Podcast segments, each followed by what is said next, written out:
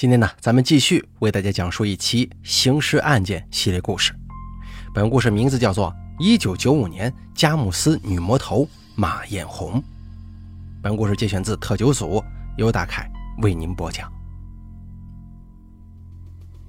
一九九五年六月的一天，佳木斯市一个派出所中来了个报案的老人。这个老人一进门就大声叫喊：“警察同志，死人了，血淋淋的！”吓死人了！看着气喘吁吁的老人，值班民警立即跑到他的面前，焦急地询问：“大爷，你先别慌，请问哪里死人了？您说清楚行吗？”随后，在老人的话语当中，民警得知了事情的经过。老人经过嘉西三河大桥的时候，在大桥附近发现了一个塑料袋。因为感到有些好奇呀，大爷就上前去查看。可是，当他把塑料袋打开之后，里面包裹的人体组织把他吓得屁滚尿流。随后，老人就来到了派出所报案。了解完这些之后，民警的心中咯噔一声：如果老人没撒谎的话，这已经是一年来发生的第二起碎尸案了。而上次被分尸的是一家三口，但嫌疑人一直没能抓获。想到这儿，警方立即派人前往案发现场进行侦查。与此同时，在距离此处不远的地方，一位身材火辣、长相美艳的年轻女子正拿着一张银行卡，笑得眯起了眼。周围人路过的时候，纷纷向这名女子投去了惊艳的目光。不过，没有人知道，这名美艳的女子在不久之前手握屠刀。残忍地杀害了四个人。那么，这名女性究竟是谁？这两起案件又有着怎样的联系呢？案发现场是在佳木斯市嘉西三河大桥附近的一个地方。接到报案之后，警方立即赶往案发现场。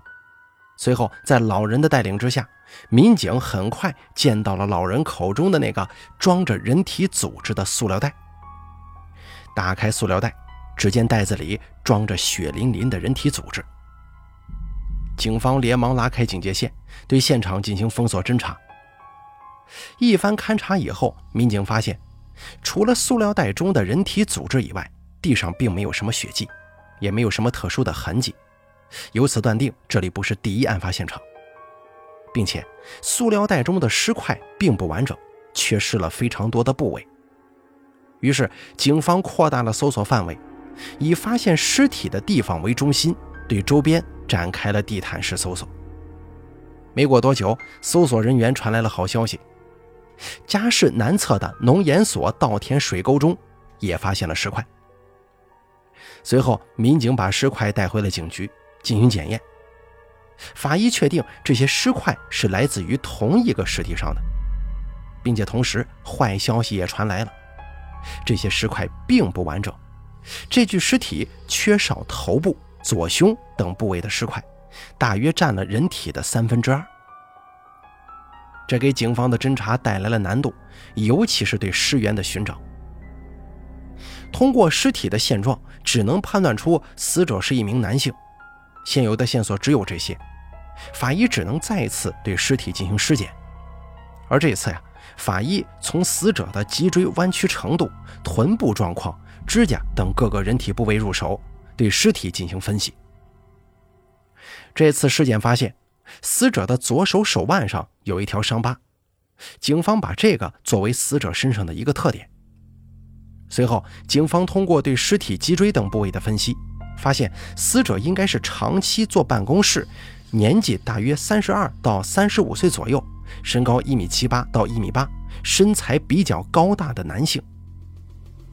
在分析出这些结果之后，民警将这些数据输入了仪器，并绘制出了尸体的大致体型。但得知这些以后啊，对于警方寻找尸源并没有什么太大的帮助。于是，一时之间，如何找到尸源成为警方最为关心的问题了。刚开始的时候，警方通过现有线索进行排查，但在佳木斯市符合条件的人非常多。根本无从查起。为了不打草惊蛇，造成民众恐慌，民警们冥思苦想，终于想出了一个好办法，那就是利用媒体的力量。第二天，电视台上的一则广告引起了人们的注意。广告上写道：“一名男子出车祸，在医院抢救，现寻找其家人。该男子身高一米八左右，身材高大魁梧，左手手腕处有一伤疤。了解情况的，请速速联系。”这条广告放到电视台上之后，没过多久，警方就接到了来电。打电话的是一名老人，老人说：“我儿子已经有好几天都没来看过我了，给他打电话也不接。我看电视上这个人跟我的儿子有些像啊，就打电话过来问问。”了解完这些情况之后，民警询问老人儿子的基本信息，准备到老人儿子家中去了解一番。可是，当民警赶到以后，却发现家中没有人。在询问邻居的时候，邻居也说好久没见到这家人了。民警顿时觉得有些不对劲儿，于是，在征得老人同意之后，警方破门而入。可是进入之后，眼前的场景却把民警们吓了一大跳。他们究竟看到了什么呢？当时一进门，民警就被屋子里的血迹给惊讶到了。屋子里面的地板上、墙壁上、桌子等物品上布满了血迹，墙上甚至还粘着飞溅的肉块。看到这些，完全能够想象出不久之前这里曾经发生过什么。随后，警方兵分两路，一路对现场进行侦查，另一路负责将屋内的血迹跟找到的尸块进行对比。留在现场的警方通过屋内的血迹分布。得出这里应该是发生了一起残忍的分尸案。与此同时呢，另一路民警也传来消息，屋子里的血迹就是老人的儿子董大庆的，而那些尸块正是董大庆。与此同时啊，在现场的民警还发现董大庆家中的财物都不翼而飞了。警方当即怀疑，难道凶手是因财杀人吗？而这个时候，一个民警突然提出了一个问题，引发了在场所有民警的关注。他说：“哎，你们有没有发现呢？这起案子跟几个月前发现一家三口分尸案很像啊！这两起案子会不会是同一个人做的？”这位民警的话音刚落，在场的人纷纷思考起来了。随后，他们发出了肯定的声音。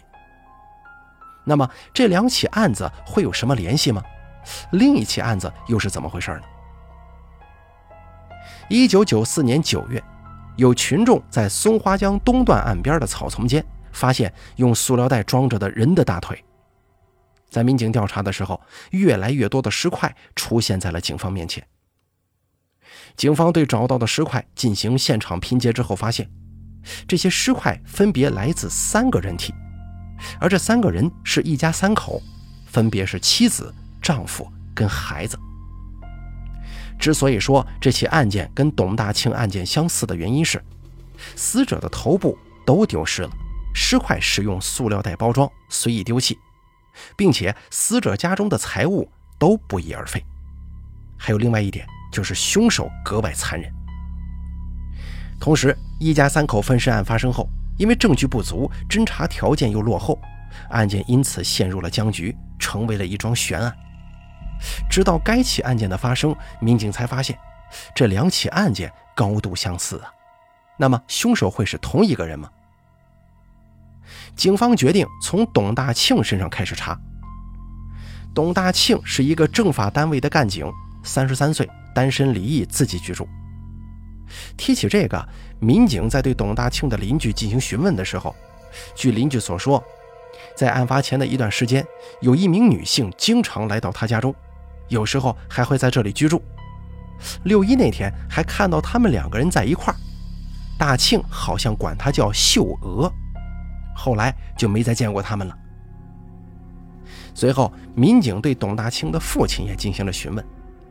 董父告诉民警，他是有一个女朋友，刚找的，我还没见过呢。民警发现，案发之后，董大庆的女朋友一直都没出来过，仿佛没有这个人存在一样。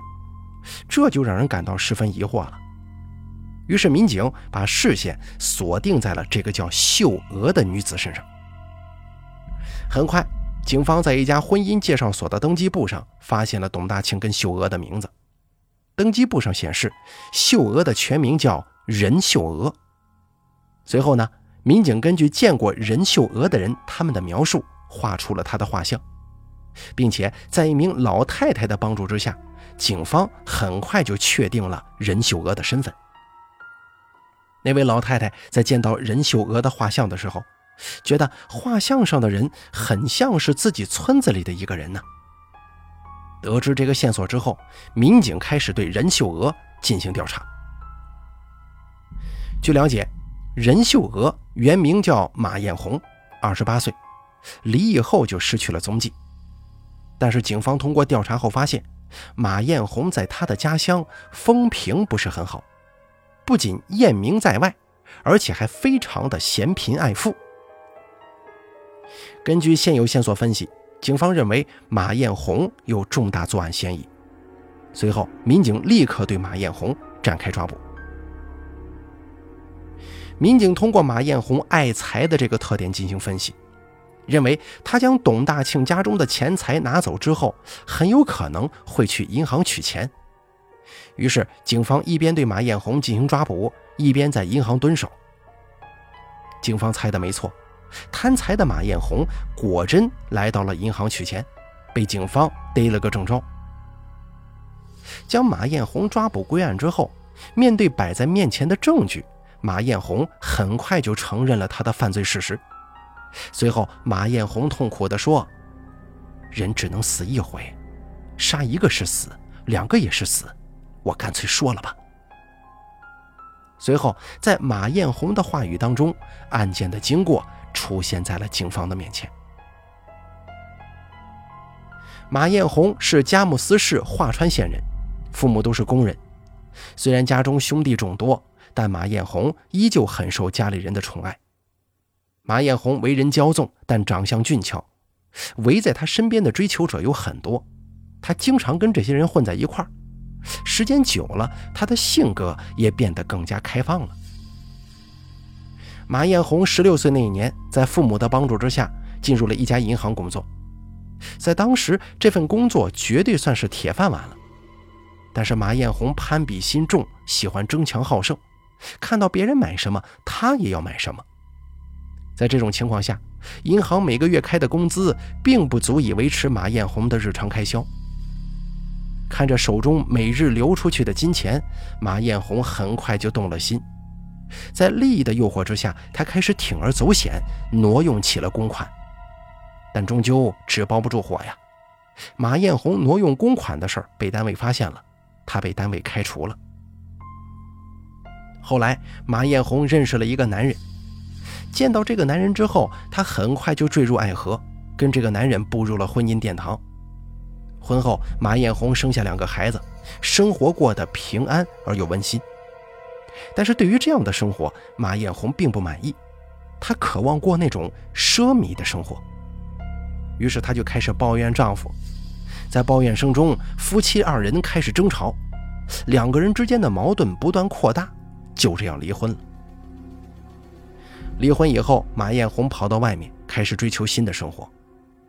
刚来到外头之后，因为没有钱的缘故，马艳红委身于一个比自己父亲年纪还要大的一个有钱人，成为了这个有钱人的情妇。马艳红确实也因此过了一段好日子。可是好景不长啊，马艳红的金主倒台了，她的生活又恢复了原样。没办法，马艳红只能继续租房子生活。在一番打听以后，马艳红找到了徐学礼家的房子。为了能够以低价租到房子，马艳红编造了她的身世。马艳红说：“我叫王兰，跟丈夫一块出来做生意，但是她却跟一个女的勾搭上了，还带走了家中所有的积蓄。没办法，我只好出来租房子了。”听到这话以后。徐学礼夫妇非常同情马艳红，于是给她免了一半租金，一百块钱的房子，五十元就租给了她。而在随后的时间里，马艳红不断哭穷，善良的徐学礼夫妇经常给她免除租金。然而，他们之间的关系随着马艳红的野心，变成了现实版的农夫与蛇。那天，马艳红向徐学礼哭诉：“徐哥，真是不好意思呀，这个月的租金又得往后拖了，我现在连吃饭的钱都没了。”听到这话，徐学礼感到有些于心不忍，于是从口袋中拿出钱包，掏了两百块钱递给马艳红。可是马艳红却盯上了徐学礼钱包中的几千块钱。这一天，马艳红拿着一瓶酒来到徐学礼家中，说要感谢他们。当天晚上，他们在一张桌子上吃了饭，还没吃几口呢，喝了酒的徐学礼一家三口就这样趴在了桌子上。将徐学礼家中的钱拿完以后，因为害怕事情暴露。马艳红拿起了徐学礼家中的菜刀，砍向了徐学礼一家三口。随后，马艳红将徐学礼一家三口的尸体用塑料袋装起来，扔往各处。拿到钱以后，马艳红过了相当一段时间的潇洒生活。可很快，这些钱就被他大手大脚的花光了。于是，马艳红开始物色起了下一个男人。为了方便行事，马艳红化名任秀娥，开始游走于男性之间。凭借着傲人的身材跟美艳的长相，短短一段时间内，马艳红就跟十几个男人发生了关系。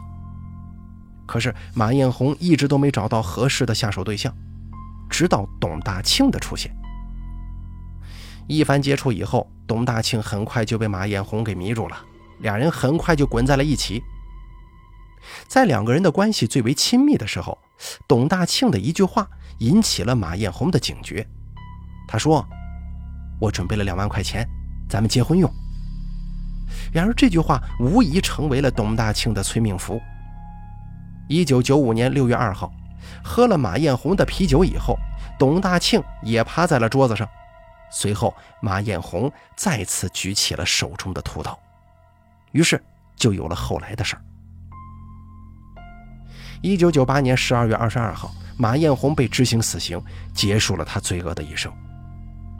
马艳红落得如此下场，也只能说罪有应得。君子爱财，取之有道，是自己的就是自己的，不是自己的，强求而来，终究也会演变成悲剧的。好了，咱们本期刑事案件做到这儿就结束了，非常感谢大家的收听，咱们下期节目不见不散。